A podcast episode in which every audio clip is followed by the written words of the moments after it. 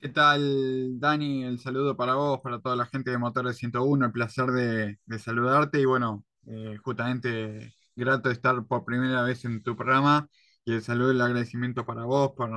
por toda la difusión que haces del otro lado de, de, digamos, de la frontera, del charco, a toda esta categoría y de la Fórmula 3 Metropolitana, que como vos decís, con este parque récord de, de 42 máquinas presentes en el autódromo de, de Vigicum, eh, con lo lejos que le quedaba a muchísimos pilotos, que estaban entre 900 y 1300 kilómetros en promedio de distancia del lugar, e hicieron frente a la situación para estar presente ahí en lo que fue una verdadera fiesta con el TC eh, en lo que fue estos tres días de, de actividad para la categoría, con los entrenamientos y la clasificación del día viernes, después posteriormente la segunda clasificación y la primera final del fin de semana del día sábado que entregó la victoria de Denso Toto Torres y la del día domingo, eh, la segunda competencia que fue un poco accidentada, pero también entregó un gran espectáculo en pista con la victoria de, Gino Bernardelli. Y bueno, también el, el piloto de salto de Uruguay, Tomás Grancela, que bueno, que fue animador a lo largo del fin de semana y que bueno, también sigue sumando experiencia en esta primera temporada para él dentro de, de la categoría con el equipo eh, AA. Sí, correcto. Bueno, yo tuve la oportunidad de hablar con, con él y con su padre, con Walter, y me comentaban que, bueno, han tenido bastantes eh, inconvenientes, eh, han tenido un poquito de mala suerte en algunos momentos con el tema, por ejemplo, les tocó eh, aquella carrera que solamente estaban con el halo ellos, y bueno, eso les, les complicó un poquito, que eso motivó la suspensión de, de la, de la fecha para que todo el parque estuviera con, con el- con ese sistema de seguridad nuevo. Y bueno, y, y hay algo que, que se, que quedó demostrado, que es que independientemente de la experiencia de los equipos, hablando de Torra, hablando de Dital, podemos hablar del propio AA Racing, eh, llegó a la victoria, una doble victoria del Lepron Racing, que es un equipo nuevo, es un equipo que incluso este año es, la- es el primer año en que tiene dos autos en pista, ¿verdad? Es, exactamente, eso es lo que permite la Fórmula 3 Metropolitana con estructuras como vos has anunciado, eh, históricas y campeonas dentro de, de la divisional, con muchos triunfos. Y bueno, en esta temporada se sumó el equipo eh, Prom, eh, que bueno, que tuvo esta victoria por, por partida doble, así que esto es una de las cosas que también entrega también la Fórmula 3 Metropolitana, que en este certamen también tuvo ganadores primerizos y, y muchos debutantes, y bueno, se está preparando mucho de cara a lo que va a ser eh, la próxima fecha de, de la categoría. Lo bueno es que al tener 42 autos, un excelente parque, un muy buen nivel, que entrega a muchísimos pilotos encerrados dentro del segundo de diferencia, y bueno, todo lo que conlleva a que cada una de las competencias dentro de la categoría sean, sean muy emocionantes. La categoría ha sabido pasar muchísimos años de transición, muchísimos momentos malos, Inclusive en el año 2018 hubo una competencia con tan solo 10 autos en pista. Y, y bueno, el crecimiento notorio en conjunto, mancomunado, eh, ya sea de, mm, por parte de, de lo que es la comisión directiva, eh, la gente de la CTC que del lugar, su- lugar colaboró, los preparadores, los propios pilotos, los padres de los pilotos que son los verdaderos sponsors en muchísimos casos, y bueno, eh, los medios de prensa también colaborando y dándole difusión. eh, todo, todo eso permitió de que, bueno, que la categoría vaya creciendo que se vaya sumando gente nueva y eso permitió que, en el caso del equipo de PRON, que primero ingresaron a la categoría como colaboradores de, de otra estructura, en definitiva luego empezaron a armar este equipo propio y bueno, pudieron llegar justamente a este presente que bueno, lo tuvo doblemente ganador en la pasada fecha de, de Vigicún en ese marco imponente, en un trazado que la verdad que es espectacular y ante el marco de- del turismo de carretera, lo que no es poco. Sí, fue una, es una categoría que ha tenido un- una explosión más que un crecimiento. Eh, yo recuerdo, como decís tú, eh, el año 2018 fue el año en el que se consagró Marcos Landa, eh, mi compatriota, eh, fue lo que le dio el salto, digamos, al TC Mouras, que posteriormente salió campeón nuevamente y, y ahora lo tiene en el turismo carretera. Eh, es una categoría que tuvo a Adolfo Re, haciendo un, trabajo durante muchos años y bueno, tras su fallecimiento tomó la posta Jorge Casalins, el presidente actual, y evidentemente el, esfuerzo que hace permanentemente, uno lo ve en las redes, que está permanentemente compartiendo cosas, saludando, incluso visitando a los equipos, a los pilotos, eh, eh, todo eso que no se ve cuando se prende las cámaras y la televisión empieza a transmitir, todo eso no se ve, pero es lo que, lo que genera que, que el espectáculo sea como es, ¿no? Sí, exactamente lo que entrega cada una de las competencias y vos mismo has eh, expresado lo que fue en estos últimos años, que al sumarse y incrementarse la cantidad de, de parques de, autos, eh, eso generó a su vez muchísima paridad y competitividad y la, el nivel de la vara también se fue subiendo eh, con un muy buen grado de, profesionalidad porque bueno, no es fácil poder meterse hoy por hoy dentro del pelotón de los 15 adelante. Eh, las competencias son muy, muy peleadas, si bien hay momentos que hay triunfos contundentes, pero hoy por hoy este, a veces no, se sabe bien a la clara quién puede llegar a ser el ganador de competencia. Una de, las mismas la ganó el piloto Felipe Rey luego de haber largado desde el puesto número 13 en la competencia. Y, bueno, cuesta muchísimo poder meterse adelante. Es eh, vital un buen trabajo de puesta a punto en lo que son las clasificaciones y entrenamientos para, bueno, para poder meterse y tener una buena partida en la grilla de partida para cada una de las competencias. Y vos has nombrado eh, tanto a Marcos Landa, eh, sin duda el último campeón eh, de la temporada 2018, que hoy por hoy está en el turismo de carretera. Después, posteriormente, viene Esteban Teti Mancuso, que hoy por hoy está en el TC Pista Obras. Eh, exactamente. Y, pero lo que hoy permite, más allá de estar en un equipo como el AA, como el PROM, eh, como la estructura de Gabriel Satorra, como el equipo Dital, también le daban la oportunidad a equipos chicos con un solo piloto este, también poder ser, digamos, protagonistas, animadores de dentro de lo que es un pelotón dentro de esta categoría, como el equipo de Rodrigo Ortega, que está con, su auto que se lo hacen en su tallercito, ahí humilde en forma, y, bueno, vienen a todas las competencias, para ellos meterse entre los 20 adelante es muy, muy alentador porque saben que pelean contra grandes estructuras, contra grandes presupuestos y son animadores dentro de la categoría, lo mismo el equipo de, la familia de Setze, de tanto Santiago Agustín, que en la última fecha se pudieron meter los dos entre los 20 de, eh, de adelante en la segunda competencia del fin de semana. Y bueno, todo eso este, genera y abre un abanico que más allá de las grandes estructuras, algunas históricas que siempre estuvieron dentro de la categoría también le permite hoy por hoy a los equipos chicos poder ser eh, animadores dentro de, la divisional y eso es parte de, todo lo lindo que, bueno, hoy por hoy tiene la Fórmula 3 eh, metropolitana. Sí, tenemos por un lado casos como el que tú comentabas de un solo auto que se hace en un, garage, digamos, o en un, en un espacio de trabajo de, familia y por otro lado tenemos estructuras como el Rusmed Team, como el SAP Team, que son estructuras que incluso tienen autos en el turismo carretera, antes de y que están al primer nivel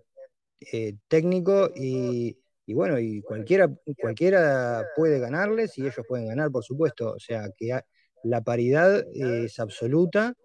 y además hay una cosa que, que destacar que no es muy común, que es la participación femenina en la categoría, en un, deporte que es, eh, se supone que históricamente masculino, pero, pero que no hay, no hay ningún tipo de discriminación. Cualquier, cualquier eh, chica que salga del karting puede subirse a un Fórmula 3 metropolitana y estar haciendo eh, buenos, este, buenos trabajos, incluso Sofía Percara, si no me equivoco, entró dentro de los 15 en, la en esta última fecha, ¿verdad? Exactamente, Sofía Parcara finalizó en el noveno lugar en la última competencia dentro de... Bueno, todavía mejor, incluso, entre los 10. Claro, eh, tanto ella, novena puesto para Sofía Parcara y puesto 14 para Agustina Matio. O sea, se metieron dos chicas entre los 15 adelante.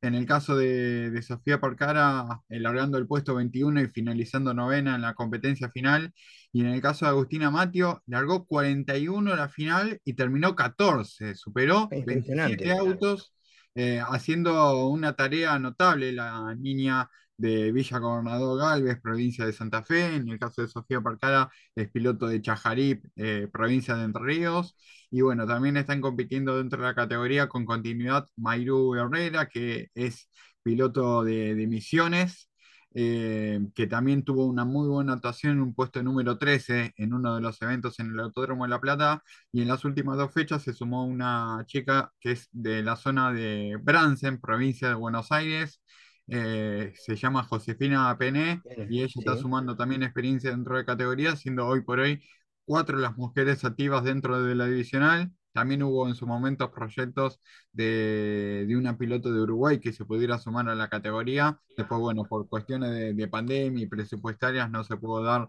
esa oportunidad, pero bueno, también este, lo bueno es que las puertas están abiertas, obviamente, como en todos lados, para que, bueno, para que puedan venir a platicar y las chicas están demostrando a su vez que, teniendo un buen medio competitivo les pueden pelear de igual a igual eh, a los varones, a los muchachos, a los pibes, entre comillas. Y bueno, eso demuestra que, bueno, que también es lindo todo esto, lo del deporte y la práctica del automovilismo deportivo. Es, es así, es así, totalmente. Te hago un par de consultas más y ya, ya no te robo más tiempo. La, primera es, la primera es, eh, ¿Puede ser que Gianfranco Barbara regrese a la categoría? Hay un proyecto, pero todavía no está confirmado. El piloto, en definitiva, este, siempre tiene ahí eh, la cuestión de la tiene. Claro, sí, es el piloto que tiene poco más de centenar dentro de participación dentro de la categoría, es el piloto con más pole position dentro de la divisional, el que más podio tiene dentro de, la misma. Eh, está tercero en el historial de los mayores ganadores dentro de la divisional, detrás de, de Serna. de, y de Esteban Teti Mancuso. Y pero bueno, eh, siempre le quedó ahí la cuestión, estuvo a cinco puntos de poder ser campeón dentro de la categoría. en su momento en la temporada. temporada perdón, Sí, por favor. Estuvo, estuvo a cinco puntos eh, de ser campeón y es un piloto que, siempre, siempre fue gran animador de la categoría, no solamente en cuanto a las pole positions, sino a las maniobras. Un piloto que, estuvo, eh, recuerdo, eh, pilotando como compañero de equipo de Chuck, que, fue, que, es un, que es uno de los pilotos más, de más experiencia, bueno, de mayor edad, por supuesto. Sí, exactamente. Eh, como decías, hoy por hoy continúa colaborando con el equipo Sega Racing, la estructura en la cual históricamente él estuvo participando en las últimas temporadas, desde abajo con lo que es el análisis de adquisición de datos, de cámara a bordo. Y bueno, eh, la, cuestión de él es también tener su continuidad eh, en autos con techo, pero bueno, hoy por hoy el tema presupuestario es lo que lo limita. Y bueno, estaba latente ahí la posibilidad de poder llegar a ser una competencia para modo de tener eh, relativa continuidad, pero bueno, faltaba la cuestión de, alistar ahí ciertas eh, cuestiones, porque bueno, más allá de todo, eh, hoy por hoy los autos van con el sistema Halo, no es que pueden tomar cualquier auto que esté parado dentro de la categoría, sino que sí o sí lo tienen que condicionar. En el caso del equipo Sever Racing, eh, creo hoy por hoy no, no tenían disponibilidad para eso, porque los autos que están construidos y en definitiva ya están todos asignados, uno para Pseudónimo Chuck y el otro es para Santino Ortiz, mientras que eh, Luciano Martínez compite con una unidad propia. Entonces, bueno, eh, faltaría. Esa unidad la atiende Becerra. Exactamente, son todos compañeros. Pero, pero, no es de Becerra. Exactamente. Y, bueno, este, así que bueno, faltaría armar todos estos detalles y, para bueno, para tener la pronta vuelta a las pistas por parte de Gianfranco Barbera, pero bueno, hoy por hoy no, no está confirmada eh, su vuelta a la categoría. Sería muy lindo, la verdad, tenerlo de, nuevo en pista porque seguramente sería un gran animador como lo fue siempre. Y bueno, para ir cerrando, eh, ¿qué es lo que se viene ahora? Se viene una fecha en La Plata y después se vuelve a salir de La Plata para hacer toda una, una seguidilla de, carreras que va a definir el campeonato eh, fuera del Mouras, que es el, hábitat natural de la categoría, ¿verdad? Sí, exactamente, como vos decís, la próxima fecha va a ser el 2, 3 y 4 de septiembre en el Autódromo de La Plata. En la última fecha se, va a estar utilizando el circuito grande eh, sin chicana en esa oportunidad. Y después, bueno, se está trabajando en el Autódromo de Río Cuarto con el tema del reasfaltado. Ojalá que se pueda llegar a terminar los trabajos para que, bueno, para que tanto el TC Moras como el evento de las TC Pickup y obviamente siempre acompañando lo que es la Fórmula 3 Metropolitana pueden estar presentes ahí en ese, en ese evento. Y después las últimas tres fechas del calendario, 23 eh, de octubre, que va a ser en el Autódromo de La Plata y va a ser la despedida eh, para esta temporada de 2022, para eh, la divisional. Y las dos últimas, una en cada mes, el 13 de noviembre en Neuquén en el Parque Centenario, en ese trazado, y el 4 de diciembre, eh, ya con el Mundial de Fútbol empezado, eh, en San Juan, en Villicún, se va a estar haciendo el Gran Premio Coronación, al igual que el año pasado, y ahí se va a estar definiendo quién va a ser el campeón 2022 eh, de la categoría, Dani. última consulta, este año se mantiene el sistema de doble puntaje para la última fecha, ¿verdad? Sí, sí, exactamente se mantiene todo igual, así que em, eh, vas a ver una gran expectativa para la última fecha de lo que va a ser el campeonato para la categoría.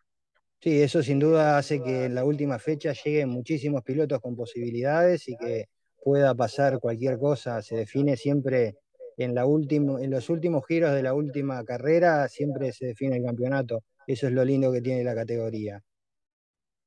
Sí, exactamente. Bueno, Sergio, bueno, Sergio, te mando un abrazo, no quiero este, robarte más tiempo. Te agradezco que nos hayas hecho un repaso de, lo que es la actualidad de la categoría y bueno, vamos a estar atentos a la próxima fecha y a las que, a las que siguen, por supuesto, porque cada, cada fecha que pasa se pone más interesante el campeonato. Gracias a vos, Dani, por la difusión. El abrazo bien grande para vos, para todos los oyentes de Motores 101, eh, a todos los amigos que tengo allá en, en Uruguay un país muy lindo que tengo muy buenos, gratos recuerdos y que, bueno, por cuestiones de, economía, de la pandemia, del dólar, no, no puedo visitar desde el año 2018, pero tengo eh, amigos en Piriápolis, en Montevideo, en Salto y, bueno, la verdad en, en Pando. Este, y bueno, me gustaría poder volver justamente eh, a futuro y bueno, obviamente a vos por toda la difusión y todo tu, tu gran eh, aporte, tu gran granito de arena que podés hacer este, desde tu lado, porque siempre estás firme con, la categoría este, y, y, digamos a cambio de, nada, porque en definitiva no, no hay un sustento económico de por medio, sino que lo haces netamente por, pasión, por, la discusión que haces eh, por el automovilismo, por el periodismo deportivo y por tu amor a la categoría, así que eternamente tanto agradecido. También en nombre de Jorge Casalín, que siempre, eh, oportunidad siempre mediante, y siempre hablamos de, de vos y de toda la manija que nos das de tu lado. Así que bueno, eternamente agradecido y el mejor de los éxitos, eh, tanto para el cierre de este año 2022 como siempre a futuro.